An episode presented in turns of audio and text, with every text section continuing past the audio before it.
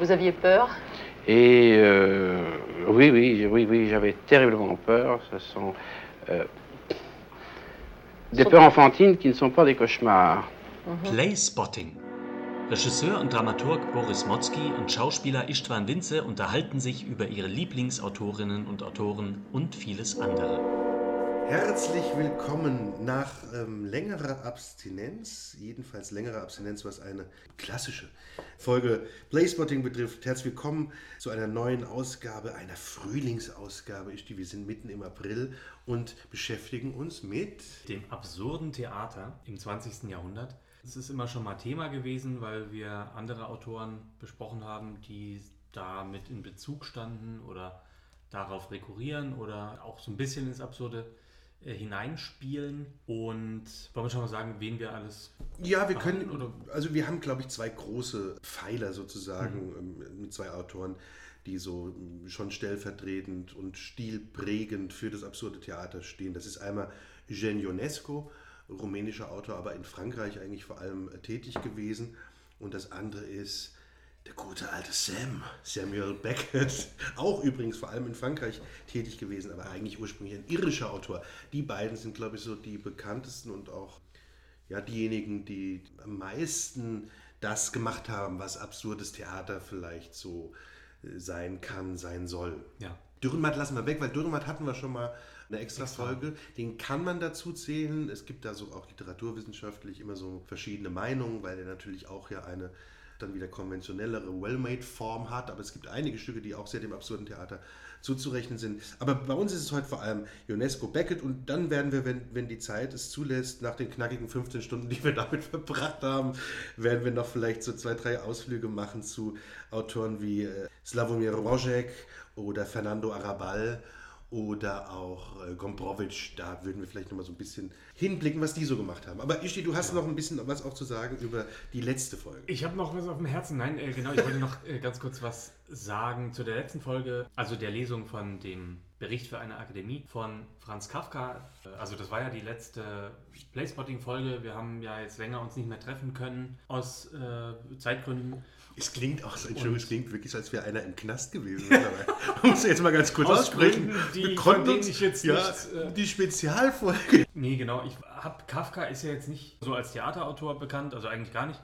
Trotzdem wird er immer wieder gespielt. Das liegt nicht nur daran, glaube ich, dass er Schulstoff ist, sondern schon auch daran, dass, also einerseits finde ich diese Sprache wahnsinnig schön und hat er einfach auch immer ganz tolle Situationen, die er beschreibt oder die äh, Figuren dadurch leben und ihm ganz interessante Beziehungen immer zwischen Subjekten und einer Gesellschaft oder einem System, was total ins Theater gehört, finde ich, auf die eine oder andere Art. Da gibt es ja immer wieder tolle Auseinandersetzungen mit, mit dem Stoff. Ich habe zweimal sogar schon in Kafka-Inszenierungen gespielt. Das war jedes Mal für mich einfach ein tolles Erlebnis, weil ich diese Sprache so, wie gesagt, sehr mag. Und abgesehen davon war ich auch an dem Wochenende, also äh, Ende Februar war das, waren wir in Prag gerade. Da hat sich das natürlich dann angeboten, mal wieder einen Kafka rauszunehmen. Aber willst du noch was zu Kafka sagen? Du, nur, nur ergänzend und verstärkend und bestärkend. äh, Du hast schon beschrieben, Kafka wird äh, oft adaptiert, ähm, genauso wie er oft auch verfilmt wurde. Das bietet natürlich ein Werk an, weil es äh, sein Werk an, weil es ja immer doch sehr enigmatisch, rätselhaft daherkommt, gleichzeitig dadurch auch viele Assoziationen zulässt. Äh, Ich erinnere mich noch sehr, sehr gut an eine Inszenierung des Romans Amerika von einem äh, argentinischen Regisseur Alejandro Tantanyan, wo ich damals assistieren durfte. Eine ganz, ganz tolle Sache, weil das ein ganz freier, assoziativer, revuehafter Abend wurde. Es gibt diesen großen, finde ich, wirklich großen Kafka-Film von Steven Soderbergh, der Kafkas Biografie mit den Werken parallelisiert, in wunderbarem Schwarz-Weiß fotografiert, mit äh, Alec Guinness übrigens in seiner letzten Rolle. Also man könnte, da, man merkt schon sofort auch natürlich eine Folge drüber machen. Ich finde es sehr schön, dass du, dass du den Bericht äh, eingelesen hast und ähm, vielleicht kommt man ja mal wieder auf Kafka. Jedenfalls äh, hilft er uns sozusagen heute auch ein bisschen, denn auch Kafkas Werke wurden ja oft als absurd beschrieben. Man mhm. versteht nicht ganz, ist das jetzt surrealistisch, sind das Träume, wie ist es gemeint? Es sind so viele Rätsel drin versteckt. Stimmt. Und das haben eben auch die Autoren, um jetzt die klassische Überleitung vom SWR-Frühstücksbuffet zu machen, mit denen wir uns heute beschäftigen. Wir gehen mal rüber zu dem Tisch. Hier sind sie schon vorbereitet. Die Schinkenröllchen. ja. Ähm, nee, klar, ja. genau. Das, der strotzt ja von, von skurrilen ähm, Figuren, von absurden Situationen, die man sich gar nicht erklären kann. Und ähm, ja, jetzt habe ich natürlich die Überleitung wieder äh, ein bisschen zurückgedreht, aber. Äh nein, nein, ist, ich glaube, wir sind, es ist wunderbar. Ich glaube, wir sind total, äh, total da und äh, vielleicht fangen wir auch kurz an mit so einer gewissen groben Einordnung. Absurdes Theater oder das Theater des Absurden, auch das ist wie so oft bei solchen ja, Genrebeschreibungen natürlich was, was die Wissenschaft später gemacht hat und versucht hat, was zu bündeln oder eine gewisse, eine gewisse Form von Dramatik einer Zeit zu fassen, zu sortieren. Äh, der Begriff taucht das erste Mal auf in einem, finde ich, heute noch wirklich sehr gut lesbaren Standardwerk. Martin Esslin, 1961 äh, in New York entstanden, das Theater des Absurden, steht da auch gerade hier vor uns im Bücherregal, schaue gerade drauf. Ein, Komm ein, mal mit der Kamera. ja, ja, stimmt, genau. Können wir das mit der Kamera einfangen? Oh Gott. Ähm, ja, wirklich ein tolles Werk. Ich habe es im Studium gebraucht. Das ist eines der wenigen Werke, was ich wirklich immer noch gern mal brauche und wo ich gern mal reinschaue. Ich äh, habe ja meine Magisterarbeit, vielleicht habe ich da auch schon, mal erzählt, die wahnsinnig pointierten 120 Seiten, damals nämlich über, über die Rezeption absurden Theaters im Deutschland der 50er geschrieben. Und da war der Essi natürlich wichtig und da waren auch die Autoren wichtig, die, mit denen wir uns jetzt beschäftigen wollen. Und, und das eben so am Anfang vielleicht ein bisschen einordnend, es ist eben eine Form von Theaterstücken, die nach dem Zweiten Weltkrieg entstehen und natürlich diese Kriegserfahrungen im, im, Hintergrund haben, die daraus entstehen und die ganz bewusst komplett apsychologisch sind, mhm. ganz bewusst sich Handlungen verweigern, sondern eher auf Situationen hinweisen und die, sage ich mal, ganz, ganz bewusst darstellen, wie kompliziert und wie unverständnishaft Leben und Lebensereignisse sind. Hm. Und ich glaube, das ist so, da hat man ja lange auch, also man forscht ja lange, wir werden es nachher bestimmt besprechen, wenn wir zum Godot kommen, was ist damit gemeint, wofür steht diese Metapher, was ist dieses Warten Godot. Oftmals ist es, glaube ich, gar nicht so gibt es nicht die eine Antwort. Muss man es gar nicht feststellen, genau. ne? Genau. Genau, muss es auch gar nicht sein. Aber es zeigt eben was von einer Zerrissenheit der Gesellschaft, von einer Unsicherheit der Gesellschaft, von einer Welt, die aus den Fugen geraten war und sich erst langsam wieder, wenn überhaupt, äh, orten konnte. Ja. Man merkt, wir müssen es einmal kurz aussprechen, es sind natürlich Parallelisierungen, die wir auch heute gerade wieder erleben. Ja, äh, deshalb äh, sind diese Stücke, finde ich, die teilweise lange nicht mehr gespielt wurden oder teilweise nur nur so ganz vereinzelt, sind die auch wirklich, wirklich wieder sehr, sehr betrachtenswert. Denn, mhm. denn zu sagen, ich kann nicht das gesellschaftskritische Stück eins zu eins schreiben und diesen Spiegel verhalten, sondern eher zu sagen, ich suche in der Form ein Abbild der Zerrissenheit der Gesellschaft, das ist, glaube ich, was, was, was ich hochspannend finde, um vielleicht auch wieder ein assoziativeres Denken auszulösen. Ja, genau.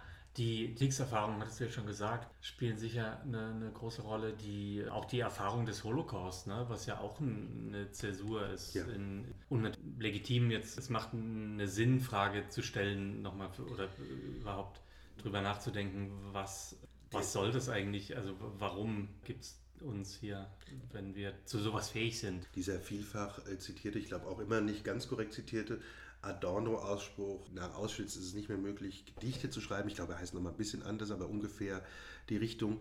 Das ist ja was, ähm, wogegen sich natürlich dann äh, äh einige Autoren ganz bewusst gewehrt haben. Dürren hat das ja auch gemacht, hat gesagt, man kann dem Zeitalter nur noch durch die Komödie beikommen. Eben nicht durch ja, das genau. Ernststück, aber durch die Komödie. Und die ähm, Autoren des absurden Theaters, die haben das eben versucht, durch rätselhafte Kommentare teilweise auch, also das, das, wenn man das so ein bisschen nachverfolgt, ist das ja auch bei den Autoren selbst so, dass sie sagen, wir wissen gar nicht genau, was wir damit gemeint haben, aber wir wollten dieser Form von Verunsicherung, Irritation, Sprachlosigkeit irgendwie Ausdruck verleihen mhm. und haben das in solche Formen geführt. Manchmal gibt es auch viel einfachere Erklärungen. Es gibt also zum Beispiel, was ja auch oft nicht so reingelesen wird, übrigens auch wieder wie bei Kafka, oftmals hatten die auch einen ganz schwarzen, bösen Humor und haben auch ganz bewusst mit solchen Irritationen gespielt ja. und auch mit Sachen provoziert, die nicht erklärbar waren. Also ja. das ist sowohl beim UNESCO wie beim Beckel zu finden, wenn man sich damit ein bisschen beschäftigt. Ja.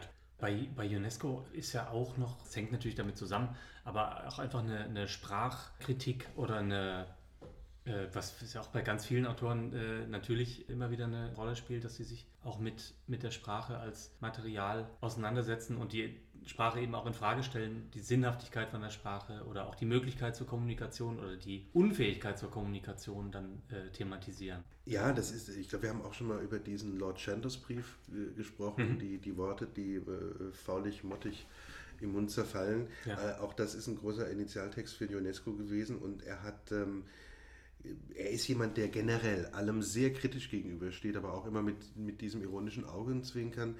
Ich habe, äh, als ich mich mit dem mehr beschäftigte, äh, ist nicht interessant in seiner, in seiner Anfangszeit, also in Rumänien hat er äh, noch für eine ähm, Zeitschrift oder Zeitung gearbeitet ja. und eine wunderbare Sache gemacht. Er hat eine Kritik zu einer Theateraufführung schreiben müssen und hat sie zweimal geschrieben. Und zwar einmal positiv konnotiert, also als Hymne, und einmal negativ als kompletten Verriss.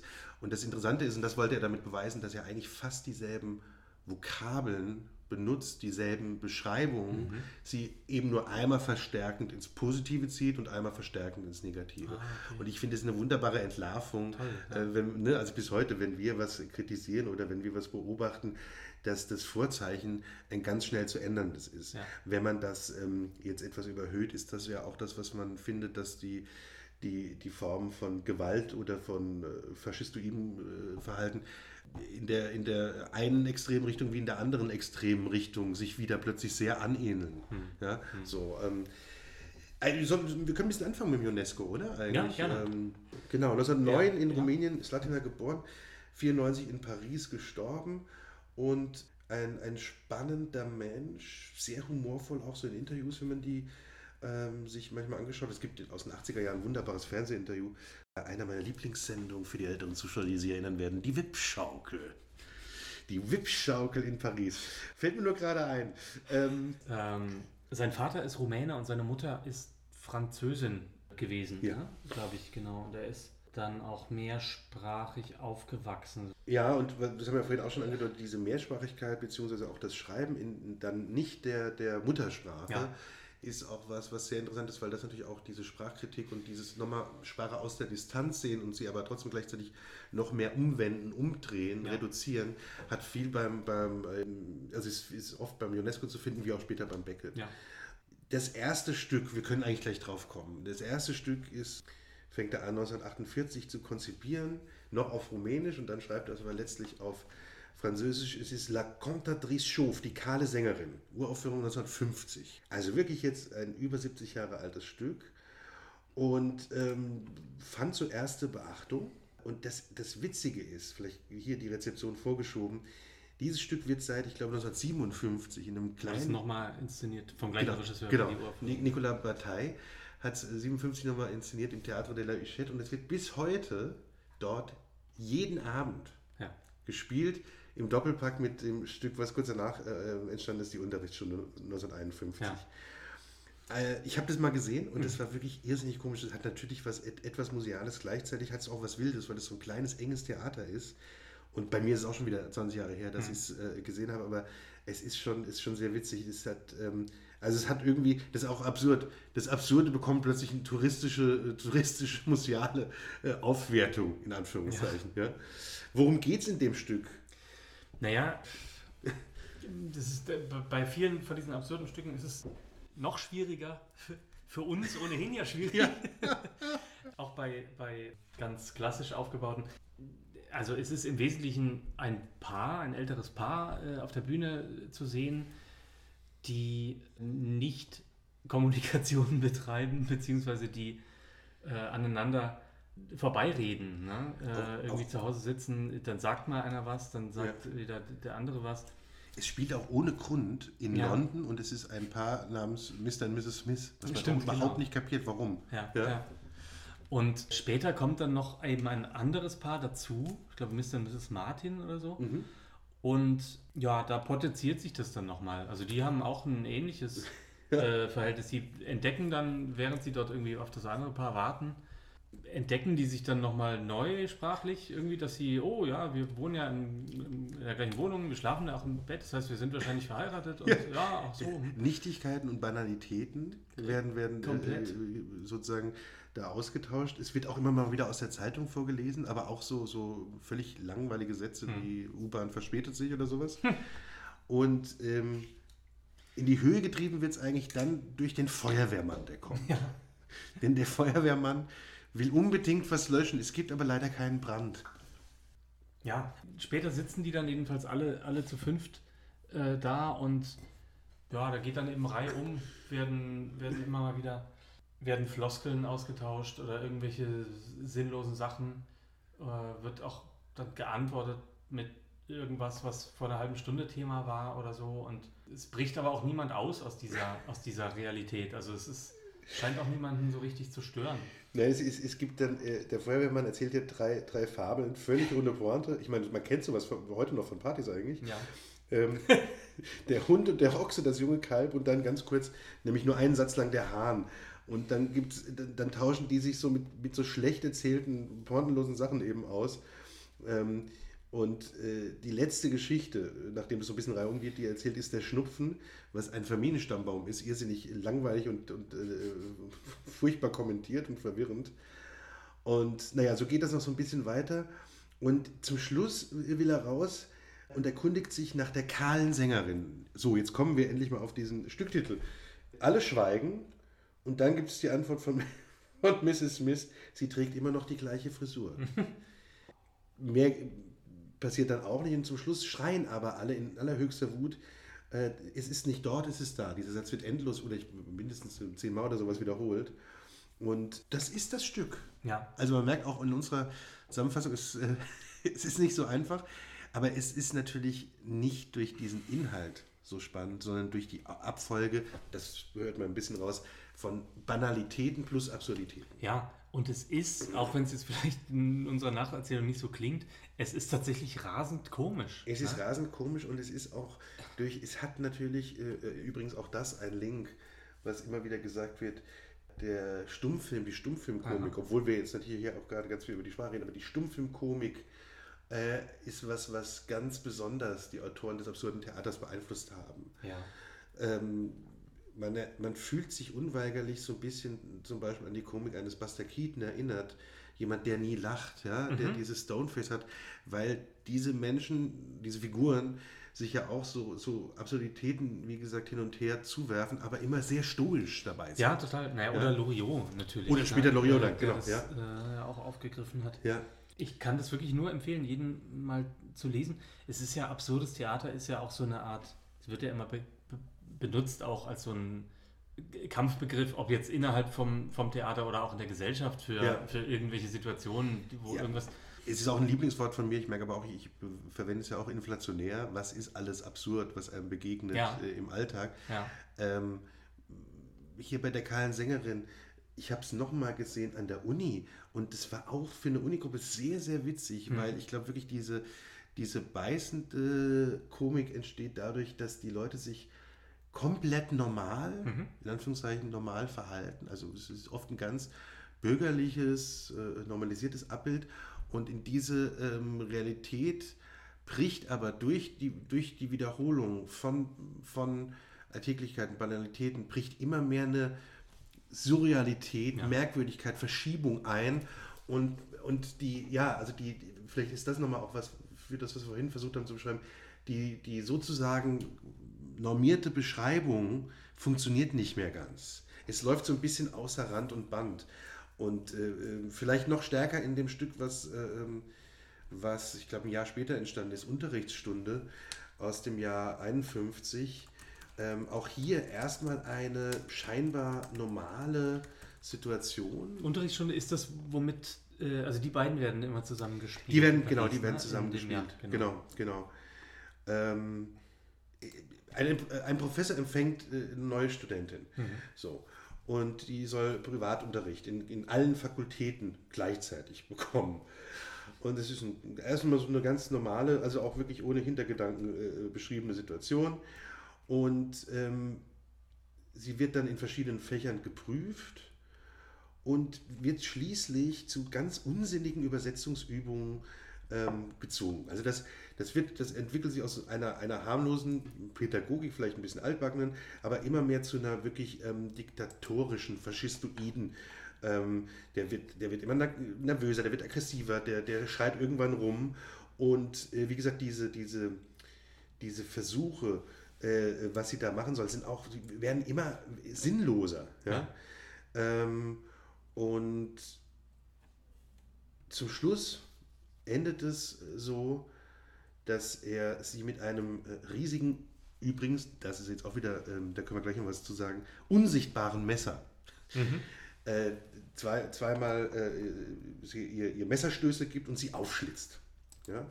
Also er bringt sie um, er schreit dann nach einem Dienstmädchen und ähm, die kommt auch, kümmert sich sozusagen um die Leiche, gibt ihm aber auch zwei Ohrfeigen und sie sagt dann, das ist die Schlusspointe, ich lasse sie beerdigen mit den anderen 39. Man merkt also, diese Methode ja, gibt es öfters und es ist mit so einer, mit so einer nochmal beißenden Schlusspointe dann Sie äh, sagt, 40 Särge sind es nicht zu teuer. dann sagt sie, machen Sie nicht viel Sorgen. Sagen wir eben, die Särge sind leer. Die Leute sind ja schon daran gewöhnt, dass hier sowas passiert. Und dann bindet sie noch dem Professor eine Armbinde um mit einem Abzeichen äh, und sagt, so ist es politisch, Sie brauchen nichts mehr zu fürchten. Mhm. Ja? Und was passiert ganz zum Schluss, sozusagen ein Dreifachpointenschluss, es klingelt an der Tür und die nächste Schülerin kommt rein. So, also ein Prinzip, was wir auch kennen, übrigens auch ein absurder, den wir, äh, schon nur als kleine Bemerkung dazu, den wir jetzt nicht extra aufgeführt haben, Dario Fo, der große italienische mhm äh, Nobelpreisträger, äh, auch absurder äh, Theatervertreter, hat dasselbe Prinzip gemacht in Zufälliger Tod eines Anarchisten. Mhm. Und wir kennen das Prinzip auch natürlich von einem Stück, was du gespielt hast. Äh, du meinst ein Gustel? Äh, nee, Inspektor nee. kommt. Ach so, ja, diesem, stimmt, genau. Diesem, es geht ja, ja. zum Schluss wieder von vorne genau, los, ja. weißt du? Ja, ja genau. Ja. Aber geht es ja beim Gustel im Prinzip auch. Stimmt, stimmt, auf, auf recht, eine stimmt. Art. Ne? Ja, stimmt, ja. Beim Reigen ja, ja auch. Äh, aber ich wollte nur gerade sagen, das ist ja bei der, ähm, bei der Kahlen Sängerin ähnlich. Ne? Da geht es ja. auch am, am Schluss wieder von vorne los. Ja. Genau, also auch natürlich eine, eine, Art, die Eintönigkeit oder nicht nur Wiederholbarkeit, sondern die äh, eintönige, kreisförmige Wiederholung ja. von so einem Zustand, wo es keine richtige Entwicklung gibt, zu zeigen. Ne? Ja, und es ist, das ist ein Beispiel jetzt dieses Stück ähm, natürlich, dass man es auch ganz viel äh, interpretieren kann. Ne? Hm. Also ist dieses, ist diese Darstellung der, der, ja, ich will immer absurd jetzt sagen, äh, dieser sinnlosen Pädagogik, ist das eine Metapher für ähm, Machtübergriffe, ist das eine Metapher für Vergewaltigung, für Missbrauch, ist das aber auch eine Metapher mit dieser, mit dieser Armendesbeschluss für eigentlich, äh, ähm, naja, die Form von äh, äh, nationalem Chauvinismus bis zu, bis zu Diktatur gebaren.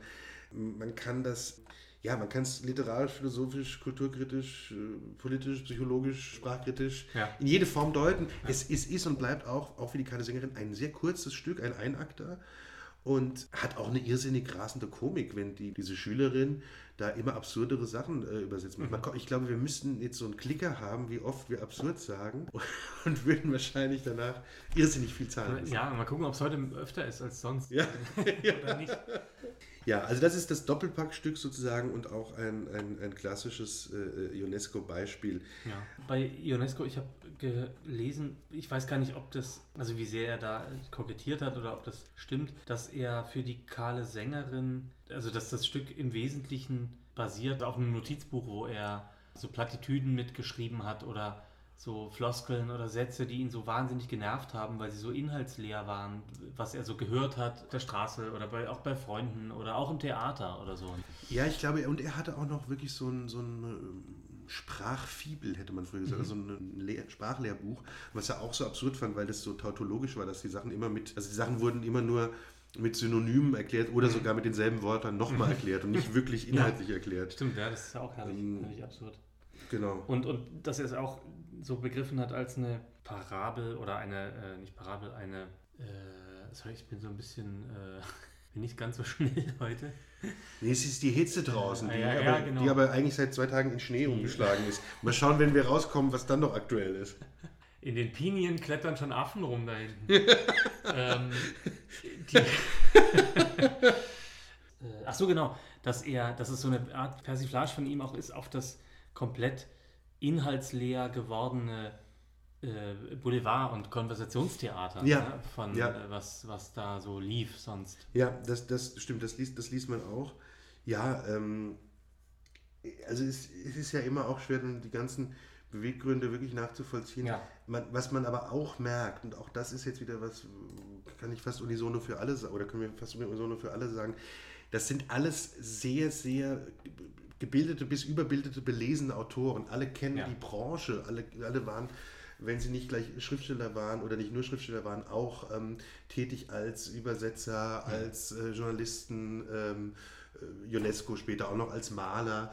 Also sie haben sich mit dem Thema äh, Kunst, Kultur ähm, sehr auseinandergesetzt und, und so sind auch viele Sachen, glaube ich, schon auch als eine Art wieder Kommentartexte zu verstehen Ja. zu schon bestehenden Werken Ja, oder klar, zu bestehenden Strömungen, was du gerade sagst. Also natürlich ist ja das Gewand, und das Gute ist nochmal erwähnt, das Gewand der kahlen Sängerin ist ja, hat ja was Boulevardeskes. Ehepaar sitzt im ausgestatteten Wohnzimmer in London Ja. und jetzt könnte ein, ein Agatha Christie-Stück anfangen oder auch die, die britische Boulevardkomödie Hilfe, der Gatte kommt. Ja, Mhm. also keine, so, keine Ahnung. Ähm, und dann geht das in eine andere Richtung. Und das ist natürlich bei, bei Unterrichtsstunde ist es ein, ein, ein Mini-Kammerspiel, was aber jetzt auch, könnte ja auch ganz psychologisch wirklich eine Unterrichtsstunde äh, über den Verfall der Werte von, von äh, den heutigen Schülern plus, äh, keine Ahnung, ne, die Verzweiflung des Professors äh, über PISA-Studien sein. Ja. Ja, so, Ja, also genau. jetzt doof runtergebrochen. Das, das, das kommt oft so im Gewand daher. Und manchmal ist es aber auch so, dass diese, äh, die, die, die Situation wirklich eigentlich schon komplett das, das Stück bestimmt und eigentlich, also negativ könnte man auch sagen, sich darin schon erschöpft. Als Beispiel die Stühle. Auch im selben Jahr 51 entstanden ist. Übrigens ein irrsinnig produktiver Autor gewesen, UNESCO, hat irrsinnig viel geschrieben. Und die Stühle ist ein altes Ehepaar, was in einer Riesenmenge von Stühlen sitzt.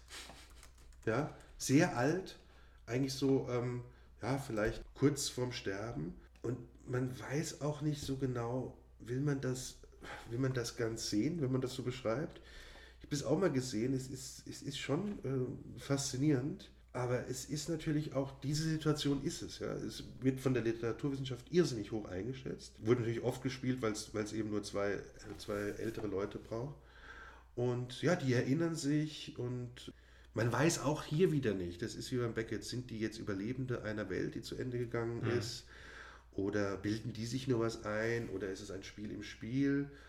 Stimmt, es schwebt natürlich auch über allem Ja. damals immer die, die, der dritte Weltkrieg oder so. äh, Ja, Ne? Also ja. die Gefahr, Ja, äh, die ja natürlich bis heute auch nicht äh, ganz gebannt ist. Es gibt, und es gibt nicht die, die, die Botschaft oder sowas, das ist auch was, was das absolute Theater eint. Also Leute, die komplett die Interpretation wollen, die als Wahrheit gilt, die werden da enttäuscht. Also es, und, man, und man muss auch sagen, es kann auch abschrecken. Man kann auch sagen, ach, ich weiß nicht, diese, diese immer leere, triste, dann vielleicht kurz mal alberne Welt, aber die mir nur den Untergang zeigt, ich weiß es nicht so genau. Mhm.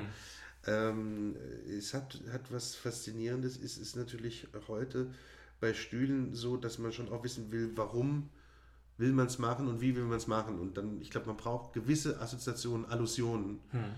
äh, um dem nochmal auch eine Richtung zu geben. Ähm, ein Stück, was wiederum, oder ein Stoff, äh, der wirklich ähm, oft gemacht wird, unter anderem momentan von unserem Freund Klaus Peimann, Grüße in Ingolstadt, ist ähm, Klaus Peimann in Ingolstadt, ganz kurz, klingt wirklich wie ein Thomas Bernhard-Text. Es ist wirklich der Wahnsinn, oder?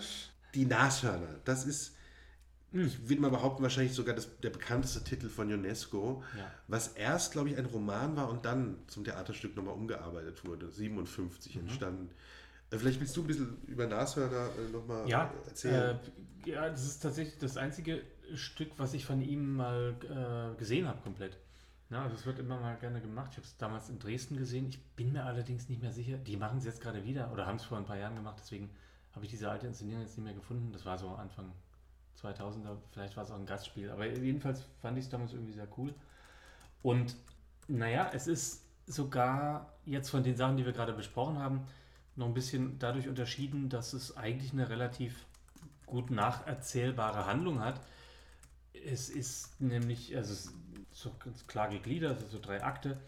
Und äh, im Wesentlichen geht es aber darum, dass eben ein Protagonist oder ein Mann, der mit dem Namen Beringer im Deutschen, der wohnt in einer Kleinstadt Hat da verschiedene Freunde, äh, bekannte äh, Leute, mit denen er interagiert.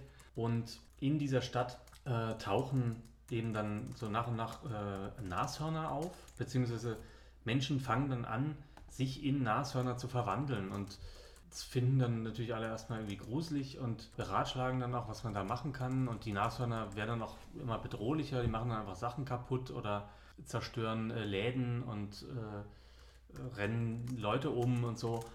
Und nach und nach kommt es aber immer näher. Also auch die Freunde vom, vom Beringer verwandeln sich dann teilweise.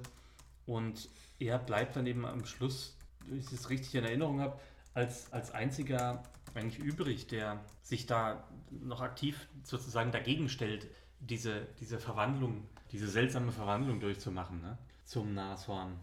Ja, das ist natürlich auch ein Stück über Mob und Masse. Ja, genau. Also es ist natürlich eine, eine Geschichte, wie verhält sich der Einzelne zur Gesellschaft oder auch zu gesellschaftlichen Umbrüchen beziehungsweise gesellschaftlichen, ja, wie sagt man? Ja, Veränderungen. Also Ja. und es ist, glaube ich, schon dieses.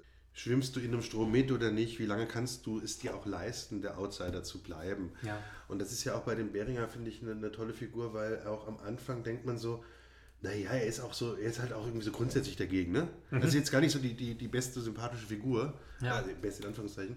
Man denkt schon so, ach, das ist auch so jemand, der irgendwie immer dagegen sein muss. Und dann merkt man halt, dass es natürlich für eine Kraft ist, Ja. ähm, äh, ähm, nicht verschwurbelt dagegen zu sein, wie wir es heute oft auch ja, feststellen dieser Tage, sondern, sondern wirklich im guten Sinne zu sagen, ich möchte erstmal was kapieren, ich möchte erstmal was verstehen. Und dadurch hat das, hat dieses Nashörner, du hast es vorhin im, im Vorgespräch auch so gut gesagt, fand ich, das ist eigentlich gar nicht so absurd, bis darauf, dass das, dass das, eben Ding-Symbol nach, nach, die, Nas sind, ja. die Nashörner sind. Ja. Das ist ja auch immer das Spannende, So. wie man das dann äh, umsetzt im, im Theater. Also Ja. macht man es mit Masken oder mit ähm, Projektionen oder macht man es mit irgendwas ganz anderem, das geht ja auch. Genau, ich, ich würde ja auch heute wieder denken, dass das Interessanteste vielleicht die einfache Behauptung sein kann. Mhm. Oder ein Zeichen, was aber nicht, also was eher, was eher konnotierbar, mehrfach konnotierbar ist. Also ich glaube jetzt, und so wird es bestimmt auch mal gemacht. genau, genau, wenn die jetzt alle als, also wenn die jetzt alle anfangen, Nashörner zu spielen, dann ähm, sind wir nicht weit entfernt von der Weihnachtsfeier der Sparkasse Pusemuckel wahrscheinlich. Also da wird auch wahrscheinlich gerne mal ab einer gewissen Uhrzeit ähm, Nashorn gespielt. Nashorn gespielt. Ja, Okay. äh, auf jeden Fall. Ja. Und auch absurdes Theater, aber Absolut. das ganze Jahr durch. Ja. Nee, Nashörner. Also mal gucken, wie es wie es unser alter Kollege Klaus in Ingolstadt macht. Stille! Okay, ähm, ich glaube, wir haben jetzt schon einiges über UNESCO so ein bisschen ähm, besprochen, angesprochen. Ich möchte abschließend vielleicht, also wenn du dann auch noch willst natürlich, ähm, noch auf ein Stück kommen, was gar nicht mehr gespielt wird, was auch jetzt vielleicht auch ein bisschen merkwürdig ist, beziehungsweise auf zwei. Das eine ist Opfer der Pflicht. Das ist nur aus einem Grund so interessant, weil es für einen der größten Nachkriegsskandale im deutschsprachigen Theater äh, ähm, ähm, gesorgt hat. Es wurde nämlich äh, uraufgeführt, tatsächlich uraufgeführt in Deutschland, äh, und zwar in Darmstadt. Damals war das Staatstheater in der Orangerie noch ausgelagert. Ja.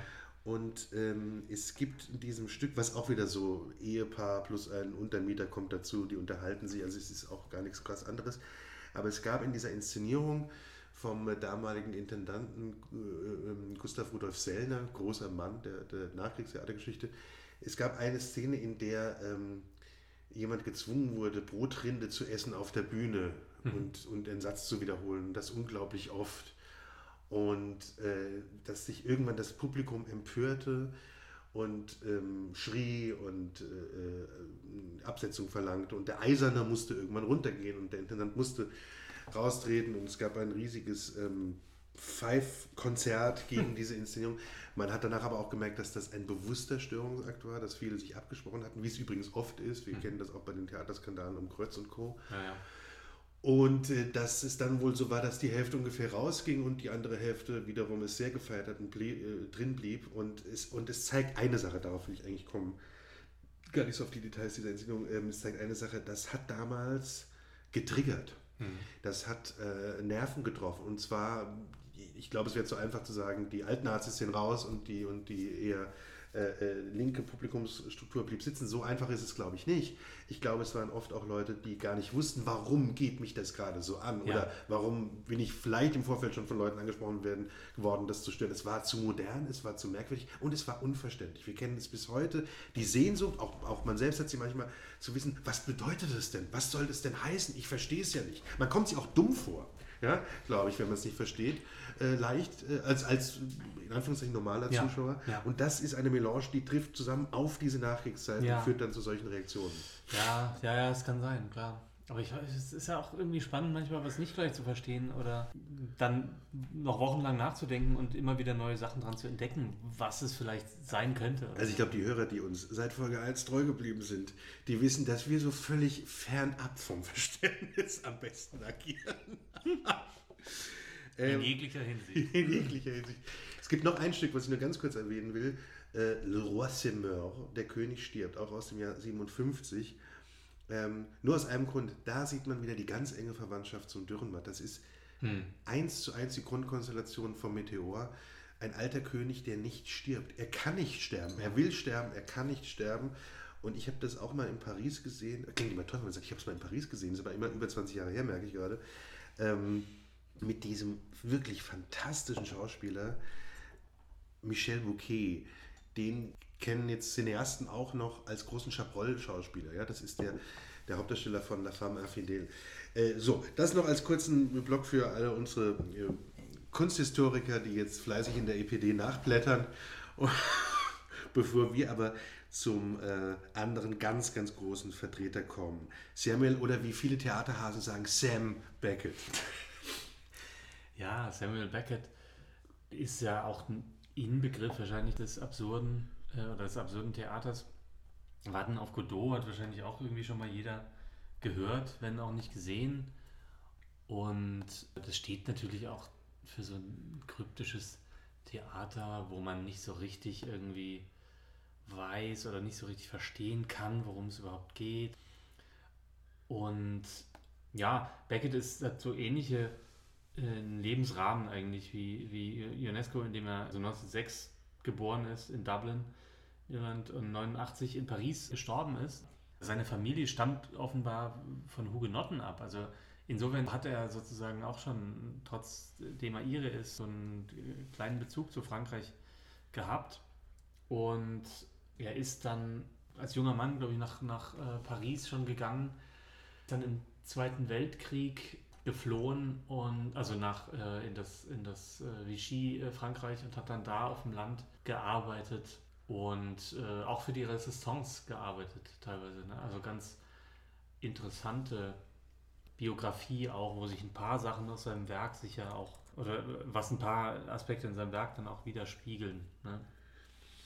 Ja, und dieses Stück, äh, an dem kommt man nicht vorbei. Ich finde es auch nach wie vor ein absolutes Meisterwerk. Ja.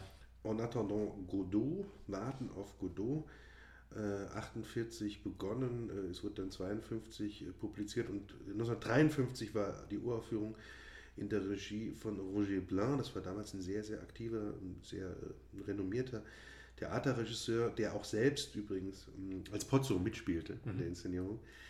Und das war äh, über eine, ein Überraschungserfolg, ein, ein, einer dieser Erfolge über Nacht, von denen man immer liest, wo man sagt, wie kann sowas so, so einschlagen. Ich glaube, das ist heute seltener der Fall. Das hat auf jeden Fall einen Nerv getroffen. Das wurde auch äh, dann ein Jahr später äh, ungefähr in, in Deutschland im Schlossparktheater mhm. erst aufgeführt. Übrigens ganz große Übersetzerverdienste bei Beckett haben das Ehepaar Tophofen, Erika Elmar Tophofen. Das muss man auch mal kurz erwähnen, weil die wirklich im engen Austausch mit dem Autor so meisterhaft diese sehr enigmatischen, rätselhaften, sprachkritischen, sprachgewaltigen äh, Stücke übersetzt haben. Ähm, das nur so als, als nebenbei. Ja. Worum geht es in Godot? Es geht genau darum, zwei ja, Landstreicher, Hobos, Obdachlose, Clochards. Clowns, Clochards, ja, das kann man alles da reinmengen, genau.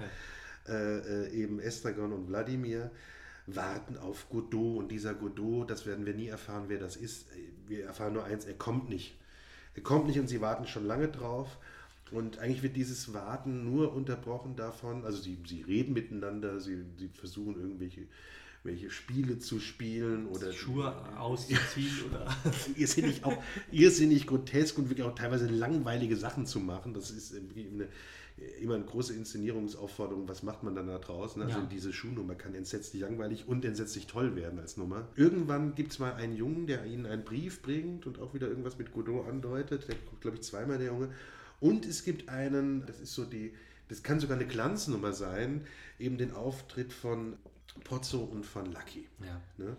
Und wobei Pozzo, Pozzo Lucky ist ein typisches Meister-Knecht-Verhältnis, wie es auch beim nächsten Stück Endspiel äh, beherrschend ist und was beim Beckett Ja. immer wieder Master Sound-mäßig durchkommt. Ähm, Pozzo ist dieser großkapitalistische, man weiß es nicht, ja, also Ja. jemand, der auf jeden Fall Geld hat und Ja. Macht äh, also- ausübt. So ein bisschen Diktatortypus und, und Lucky ist seine Art Knecht, Pferd, Esel. Und der wird auch so vorgeführt. Und dann gibt es aber diesen einen ganz berühmten Lucky-Monolog, wo der ausbricht plötzlich aus seiner tumpen Dienerhaltung. Und einen Monolog, äh, der mit Schlachtfeldern bis zu Tennis geht. Und Weil er seine, seine Gedanken äh, Ja. aussprechen äh, soll irgendwie tanzen und dabei Ja. Sagen, was er, woran er gerade denkt oder so, ne? und es kommt ein irrsinnig, also er ist toll. Ewig lange. Ja. er ist toll, aber er ist auch völlig unverständlich. Es gibt, es gibt ja tausend Inszenierungen davon bis heute. Ähm, es ist übrigens auch so, ganz lange war Beckett auch ganz äh, ähm, streng, wie die Sachen gemacht werden sollten, nämlich so auch la Brecht, nur so wie er es geschrieben hat. Also bei Godot heißt es ein, ein kahler Baum und äh, leere Fläche und nichts am Text verändern und eben diese vier Figuren so. Und es gibt natürlich äh, zahllose Inszenierungen. Jetzt ist das mittlerweile so, dass man das auch anders machen darf. Ich habe zwei Inszenierungen vielleicht, die ich ganz kurz anführen will, aus den letzten Jahren. Das eine ist eine Inszenierung, die natürlich qua Besetzung sehr berühmt geworden ist, gar nicht durch die Inszenierung. Schauspieler aus Bochum, äh, Matze Hartmann, vor auch ungefähr wahrscheinlich wieder 20 Jahren, mit Harald Schmidt und zwar in dieser Rolle als Lucky. Das war damals ein Hingucker, weil Harald Schmidt zu der Zeit wirklich noch seine Late-Night-Show gemacht hat und jahrelang nicht mehr Theater gespielt hat. Und äh, die anderen Rollen waren wirklich groß besetzt mit Ernst Stötzner und äh, Michi Mertens und Fritz Schedivi, also wirklich alles, alles tolle Spieler. Inszenierung sehr konventionell, ähm, aber natürlich interessant, diese Spieler mit Schmidt zu sehen. Das war äh, als Harald Schmidt-Fan natürlich irgendwie toll, den überhaupt da zu sehen. Und der hat diesen Monolog auch, finde ich, mehr als anständig gemacht. Ja. Die andere Inszenierung, ungefähr wahrscheinlich auch äh, ähnliche Zeit, also sprich so Anfang der 2000er, die ich wiederum brillant fand, die mir als Inszenierung wie darstellerisch bis heute in Erinnerung geblieben ist, ist äh, die Godot, ich glaube es war Schauspiel aus Hamburg, Co-Produktion mit Maxim Gorki Berlin, äh, von Jan Bosse mit Joachim Meyerhoff äh, als, als einer der beiden Clowns, ich weiß nicht mehr welcher. Und das war eine irrsinnig tolle Inszenierung, weil die war etwas anders. Die begann vor einem Glitzervorhang. Und das habe ich bestimmt schon mal erzählt, ne? das, immer, das erzähle ich ganz oft. Die, die, die kamen raus, beide als so schlechte Conferenciers, also, also abgeheftete, und machten jeden dialogischen Satz immer als, eine, als einen schlechten Witz ins Publikum, der nicht funktionierte. Worauf warten wir? Babam! Und suchten immer so nach Applaus. Und das, das war so ungefähr die erste halbe Stunde. Das war irrsinnig komisch, weil es auch so, so ärmlich und so hilflos war und die sich auch so fertig machten. Und irgendwann ging dann der Vorhang hoch und da war dann doch dieser Baum, aber eher so anzitiert und Ja. so. Und das war, eine, das war eine tolle Inszenierung, weil die, die hat das irgendwie total ernst genommen und trotzdem hat die einen Kommentar heutig dazu gegeben und hat einfach diese Spiellust geweckt und das war, war ein ganz toller Godot. Ja. Also es wurde natürlich, die, die, die intellektuelle äh, Schicht damals war komplett verwirrt. Was will er uns damit sagen? Es wurde wirklich, glaube ich, tot interpretiert. Ne? Steht Godot für Gott, weil Gott, Ja, ja. Godot. Steht Godot für das 20. Jahrhundert. Steht, das, stehen die beiden für, für Flüchtlinge, stehen die beiden für äh, Holocaust-Überlebende. Ähm, es, ist, es ist doch nur ein Nonsensstück. Beckett, großer Fan von Buster Keaton. Beckett hat äh, für Buster Keaton noch einen Kurzfilm geschrieben. Kannten sich auch. Er hat ja sogar gesagt, dass die beiden, äh, dass es ideal wäre, wenn die so Mhm. drauf wären wie, äh, wie äh, Oliver Harley, äh, Ja. Harley, Oliver Harley und, und Stan Laurel und Ja. so. Ne? Es gibt übrigens auch eine ganz, also histor theaterhistorisch interessante Inszenierung dann äh, in Deutschland in den 50ern, Münchner Kammerspiele, Regie Fritz Kortner und der eine der beiden, Heinz Rühmann. Und das ist aus dem Grund natürlich interessant, dass Kortner ja natürlich äh, emigriert ist im Zweiten Weltkrieg äh, als jüdischer Künstler, dann wieder zurückkam, ich glaube 48, in dieses ja noch natürlich kontaminierte äh, äh, Nachkriegsdeutschland. Alt-Nazi-Deutschland, wie es ja teilweise auch dann genannt wurde, und dann in der Zusammenarbeit äh, auf Heinz Rühmann trifft, der ja ein, wie man weiß, auf jeden Fall vom Dritten Reich mehr als bewunderter Schauspieler war und der äh, der dort blieb und der auch Filme für die Ufer gedreht hat und der auch Propagandafilme gedreht hat. Ich finde es immer ganz schwierig, das jetzt so äh, da jemanden auch zu verdammen. Man weiß nie um alle Umstände, aber jedenfalls gab es da eine, ja, also auch eine gewisse, eine gewisse Nähe und eine Kontaminierung ja. gab es. Und jetzt treffen diese beiden Künstler aus diesen verschiedenen Richtungen aufeinander und machen dieses Stück. Und es gibt Tonaufnahmen ähm, äh, dieser Proben. Das ist sehr interessant, weil die sich natürlich auch öfters in die Wolle kriegen, aber auch über Sachen, wo du manchmal denkst, naja, da steckt noch was anderes dahinter. Oder man kann es jedenfalls reinlesen. Mhm. So. War eine sehr, ähm, sehr erfolgreiche Aufführung und letztlich haben die sich da auch irgendwie sogar ein Stück weit drüber versöhnt. Also der, der Godot ist, ist aus der aus der Theatergeschichte der zweiten Hälfte des 20. Äh, Jahrhunderts nicht wegzudenken. Das ja, muss man einfach sagen. Absolut. Und es ist ja mittlerweile auch so, glaube ich, dass das Publikum das irgendwie zu schätzen weiß. Also dass, dass es auch so wie ein Klassiker behandelt wird und auch wenn man nicht so richtig was damit anfangen kann, geht man trotzdem hin und tut so, als würde man es toll finden, weil man dann auch mal Warten auf Godot gesehen hat. Ja. Habe so ein bisschen den Eindruck ja, ja. bei, bei vielen. Äh, es ist ein moderner Klassiker. Es ist, äh, ja, total. Es ist, äh, also ich würde Zu Recht auch. auch. Also ja, ja, absolut. Ich, ich, würde auch behaupten, dass das auch so ein Titel ist, den wirklich viele kennen, wobei man täuscht sich ja auch manchmal und das ist auch jetzt gar nicht bildungslobistisch gemeint, sondern mhm. manchmal ist es dann doch auch irgendwann in, in jüngeren Generationen weg. Das habe ich vor kurzem, muss ich auch wieder dran denken, dass ich habe mal ein Seminar über absurdes Theater mhm. gegeben in Darmstadt und wollte diesen Humor, der so ja wie ein bisschen surreale gehen kann oder, ja. oder viele Wiederholungen, was wir vorhin hatten. Ne? Ein Satz wird ganz oft gesagt bei UNESCO, ja. Ähm, äh, oder es ist nur eine Situation. Ich wollte diesen Humor äh, ähm, irgendwie mit einem Beispiel beschreiben und dachte, auch wieder zehn Jahre bestimmt her, dachte, dass ich den Studentinnen ähm, sagen kann, das ist ein Humor, heute findet man den bei den Simpsons ein bisschen. Und dann schauten mich alle wirklich komplett äh, an, als hätte ich irgendwas erfunden. Und die eine sagte dann, ja, ich kenne die, mein Freund schaut die manchmal, der ist halt 20 Jahre älter als ich, das sind so komische kleine gelbe Dinger, braucht ihr nicht zu schauen.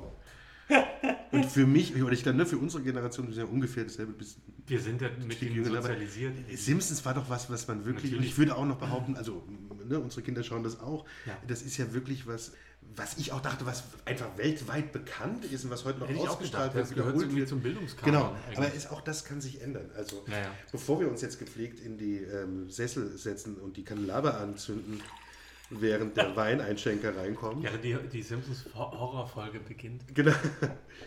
Sei das aber kurz dazu gesagt. Also, aber der Godot ist schon, er ist schon so ein Kanonstück und das ja. nächste Stück, was ich übrigens eigentlich interessanter finde, von Beckett, ist es nicht ganz so mehr. Das war es aber damals. Endspiel. Endspiel. Vierte Partie ja. ist eigentlich, steht im Mittelpunkt das, was wir hier hatten mit Pozzolacchi, ein, ein Diener-Knecht-Verhältnis, mhm. wobei die hier heißen, muss ich mal, Clough und Ham heißen sie, glaube ich. Ja. Genau. Clough und Ham. Und äh, der eine ist äh, ähm, blind und, und gelähmt, sitzt im Rollstuhl und der andere, ja, versucht ihn zu pflegen, wird aber sehr drangsaliert von ihm. Und das spielt jetzt auch tatsächlich in so einer postapokalyptischen Welt. Ne? Ich glaube, das, ja. das steht, ja. äh, das beschreibt ja. er sogar. So. Nach einer großen Katastrophe ist, glaube ich, so äh, am Anfang beschrieben. Ähm, Zivilisation ist zerfallen. Es ist dieses merkwürdige ähm, Zimmer oder Haus mit Glove und Ham Klaff wurde wohl äh, von Hem adoptiert oder aufgenommen und muss aber jetzt auch die Launen des, des äh, Herrn da äh, ertragen. Und dazu gibt es noch zwei Figuren, äh, und zwar äh, die Eltern, die aus Mülltonnen immer rauskommen. So, also ein, ein, ein, ja, auch irgendwie böses, böses Bild für diese, für diese Familiensysteme. Die kommen immer kurz raus und, und äh, sagen was, aber werden eigentlich auch immer ziemlich bös abgefrühstückt. Mhm. Ne? Also Ham verachtet diese verfluchten Erzeuger, wie es mal heißt. Sie haben ihn wohl auch immer verachtet. Und äh, das ist, das ist die Grundkonstellation. Und es ist ein symbiotisches Verhältnis, das merkt man irgendwie. Also der eine kann ohne den anderen nicht. Mhm. Natürlich also auch qua Pflege, er ist angewiesen. Der andere wiederum braucht aber auch diese Aufgabe, ist, ist sozusagen sonst herrenlos, äh, familienlos. Ziemlich beste äh, Freunde. Ziemlich beste Freunde, hat es heute noch mal ein bisschen populärer verarbeitet. und, und sie machen Spiele, sie machen Herr Knecht-Spiele, sie ergehen sich auch wieder in Wiederholung. Auch da, mehr kann man eigentlich über die Handlung gar nicht, ja. gar nicht wirklich sagen. Aber es ist sprachlich meisterhaft und es ist sehr ausweglos. Es ist eigentlich noch mal, noch mal böser, finde mhm. ich, als der Godot. Und es ist zu Ende, klar, wir sind am Ende, ich brauche dich nicht mehr, das ähm, wird so gesagt zum Schluss von Hem, aber ähm, Clough geht nicht. Die bleiben beieinander. Auch das ist wieder eine, dieses Spiel ist wieder eine Art der Unendlichkeit eines, ja. eines ja, verdammten Reigens sozusagen. Ja. ja. Das ist ein Stück, was auch damals für große Aufruhr gesorgt hat, was große Schauspieler gespielt haben und was äh, selten noch gemacht wird. Es gab noch mal eine Inszenierung 2016 Burgtheater bzw. Akademie. Ich glaube, eine der letzten Inszenierungen von Dieter Dorn mit Niki Ovtcharek und Michi Mertens. Robert Wilson hat es auch 2016 nochmal ja, im BE gemacht. Ja. Aber es ist doch sehr selten und wenn, ist es dann eher so ein Schauspielerfest. Ne? Das, also wie, wie, wie gerade genannt, ja. dass, dass jemand ja, jetzt wie Ovtcharek Mertens, das macht bestimmt großen Spaß, ihn zu sehen. Das kann man sich gut vorstellen.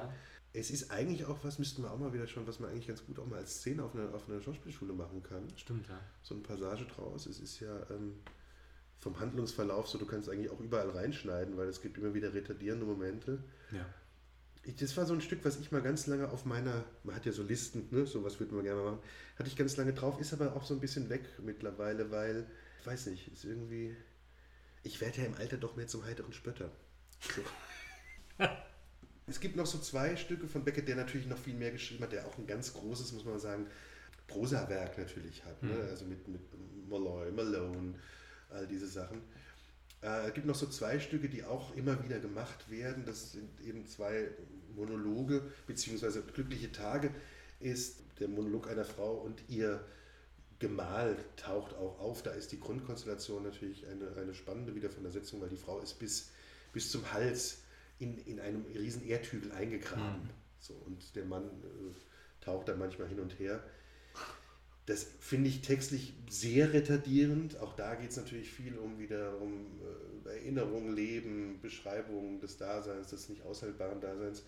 Wir haben eine tolle Inszenierung von der Marie, Marie Büß gesehen in Heidelberg, auch wieder zehn Jahre her.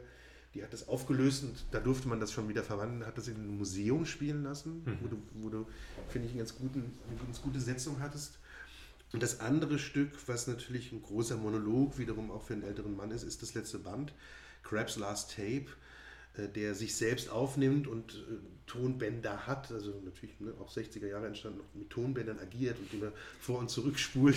Entschuldigung, aber ich muss ja. gerade denken an äh, 6 Gramm Karatillo. ja, es hat, es hat ein bisschen was ja. von 6 Gramm Karatillo. Oder 12 Gramm oder wie auch immer. Ja, ja, aber jedenfalls ja. dieses Kindsgehörspiel aus den 50ern, ja. was, was von einem, ich glaube, deutschen Journalisten ist, aber was gar, eigentlich ganz cool geschrieben ja, ist. Ja, total. Ja. Das ist ein Selbstversuch.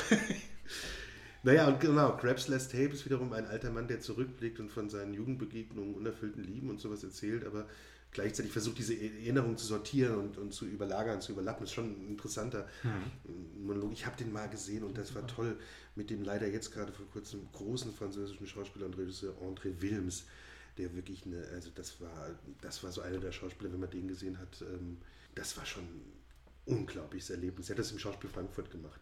Oh Gott, man hört sich wirklich an, wie der Opa erzählt von, äh, von, von, von schlimmen Tagen, weil ich jetzt auch wieder sagen wollte, auch bestimmt 20 Jahre her. Also Crapsless Tape, das wird auch nicht mehr so oft gemacht ähm, und jetzt wollen wir das nicht nur wiederholen, aber Beckett, Godot und für ein Endspiel wäre es vielleicht doch mal wieder Zeit, oder? Ja, auf jeden Fall.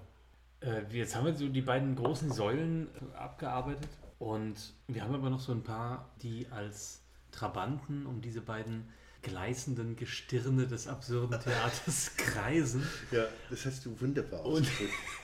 ich, du bist der Experte und du kannst es sicher viel mehr sagen, zu Recht auch. Ich will nur ganz kurz anreißen, den einen, nämlich den, äh, also Fernando Arabal. Ja, der einzige, der noch lebt von den Autoren. G genau, wollte ich gerade sagen. Ja. ja. Der ist auch so ein bisschen später, also so eine Generation später oder so geboren, Anfang der 30er in, in Spanien. Ja und wohnt aber auch in Frankreich, glaube ich, oder? Ja, schreibt wohnt, zumindest auch. Wohnt genau. in Paris. In Paris, ähm, ja.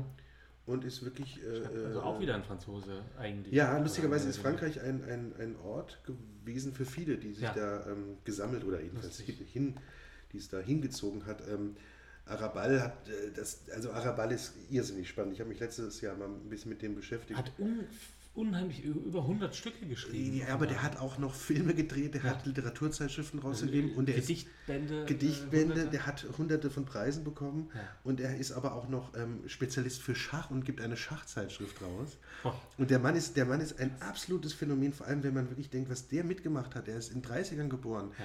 hat den, den, den äh, Frankismus noch mitbekommen, weil, weil ähm, das mit den Eltern da Verbindungen gab, beziehungsweise die, der, der, Vater verschwunden ist, man bis heute nicht weiß, wurde der ermordet vom System.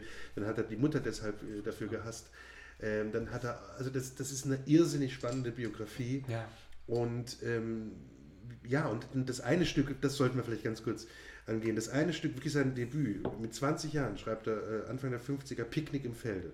Und das ist, ähm, äh, ohne pathetisch werden zu wollen, aber das wäre eine Leseempfehlung wirklich für heutige Tage eine Antikriegsparabel, aber nicht jetzt wie Mutter Courage, so didaktisch, sondern irrsinnig witzig, irrsinnig knapp, irrsinnig pointiert daherkommt.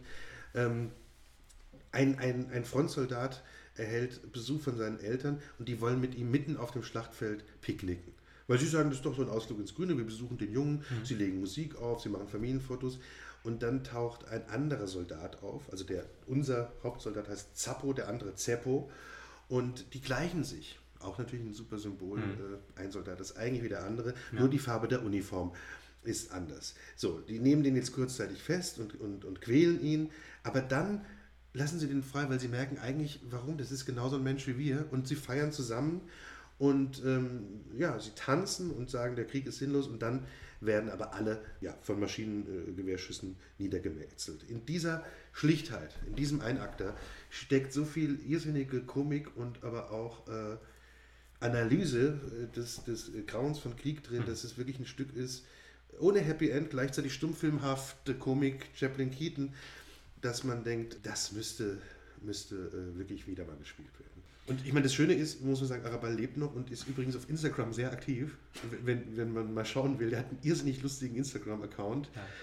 und macht immer Fotos mit Blumen und verrückten Hüten und trägt gerne zwei Brillen gleichzeitig. Also das ist wirklich, das ist jemand, der das absurde bis heute als freiheitliches Zeichen bestens lebt. Ja, ja. Ich kannte von ihm eigentlich nur, aber ich kannte das, weil ich mal eine Szene davon auf der Schauspielschule auch gesehen habe, glaube ich, der Architekt und der Kaiser von Assyrien. Ne? Ja. Das ist, glaube ich, noch eins der populäreren ja. Stücke von ihm. Das ist, in, in, das ist auch wiederum in Deutschland sehr populär ja. geworden, oder das ist populär, aber jedenfalls lange Zeit so in Theaterkreisen wird das auch als wie du sagst, oft auf Schauspielschulen gemacht und es wurde immer wieder rekurriert auf eine Inszenierung von Nils Peter Rudolph, mhm. 1968 Bochumer Schauspielhaus.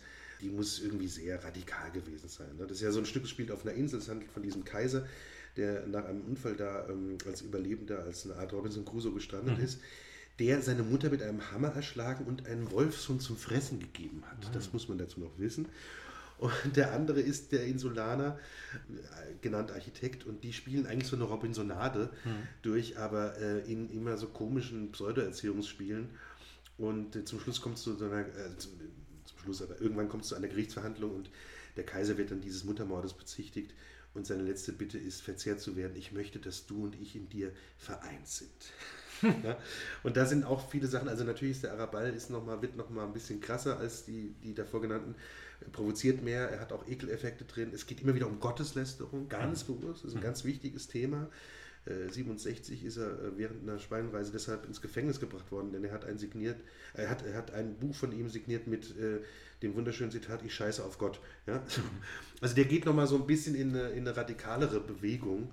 Und ähm, er schreibt übrigens auch bis heute, ne? Also es gibt jetzt noch Stücke aus den letzten Jahren. Das, ja. ist, das ist hochspannend eigentlich nochmal zu beobachten. Vielleicht machen wir die letzten Schlenker nochmal, um sie erwähnt zu haben. Ja. Slavomir Mrozek, ganz toller äh, Autor, auch übrigens auch recht alt geworden, vor ein paar Jahren erst in Nizza gestorben.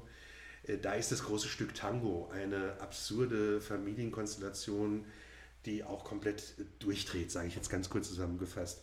Genau äh, so zu erwähnen ist ähm, Gombrowicz, und das große Stück von Gombrowicz, was übrigens auch immer noch gespielt wird, ist Yvonne, die, die Burgunderprinzessin. Mhm. Warum ist das ein interessantes Stück? Weil diese Yvonne, die Titelgebende, spricht nicht. Sie spricht nicht das ganze Stück lang und sie wird aber von diesem Hofstaat, wo sie verheiratet werden muss, komplett gequält und gezüchtigt und gedemütigt und stirbt auch zum Schluss, weil sie an einer Grete erstickt. Und äh, das ist so ein Stück auch über die Ausweglosigkeit und Sinnlosigkeit von Macht Strukturen und familiären wie patriarchalen Strukturen. Ja.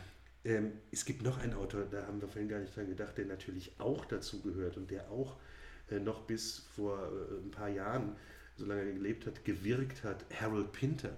Hm. Harold Pinter ist natürlich auch ein Vertreter des absurden Theaters, der auch sprachlich durch seine äh, Stillen, durch seine Pausen, durch seine auch enigmatische Beschreibung und auch durch seinen Wechselgang vom als erstes sehr absurden Autor bis zum später sehr politisierten Autor mhm. äh, ganz, ganz großartige Sachen gemacht hat. Also nur erwähnt sei äh, ein Stück wie Der Hausmeister in den 60ern, ein Stück wie äh, Der stumme Diener, auch aus dieser Zeit, bis eben zu diesen sehr politischen Anklagestücken gegen Unrechtssysteme. Da ist vor allem zu nennen One for the Road. Und das sind, also man merkt, die, die Bandbreite ist eine große. Ja? Und ähm, man könnte sich da also wirklich auch nochmal mit all diesen Autoren natürlich einzeln beschäftigen. Ja. Wir haben jetzt versucht, wieder ein bisschen einen, einen Einordnungsüberblick zu geben. In Absolut. dem Sinne. Genau. Sollen wir noch was? Naja, wir müssen das Bier dann noch einordnen. Ja, aber das machen wir vielleicht, äh, wie man sagt, auch ganz gern off, äh, Mhm. offstage. Dann würde ich mit einem Zitat äh, mal gerne wieder enden wollen. Und zwar Beckett warten auf Godot mit dem schönen Satz, wir alle werden verrückt geboren, manche bleiben es. Vielen Dank.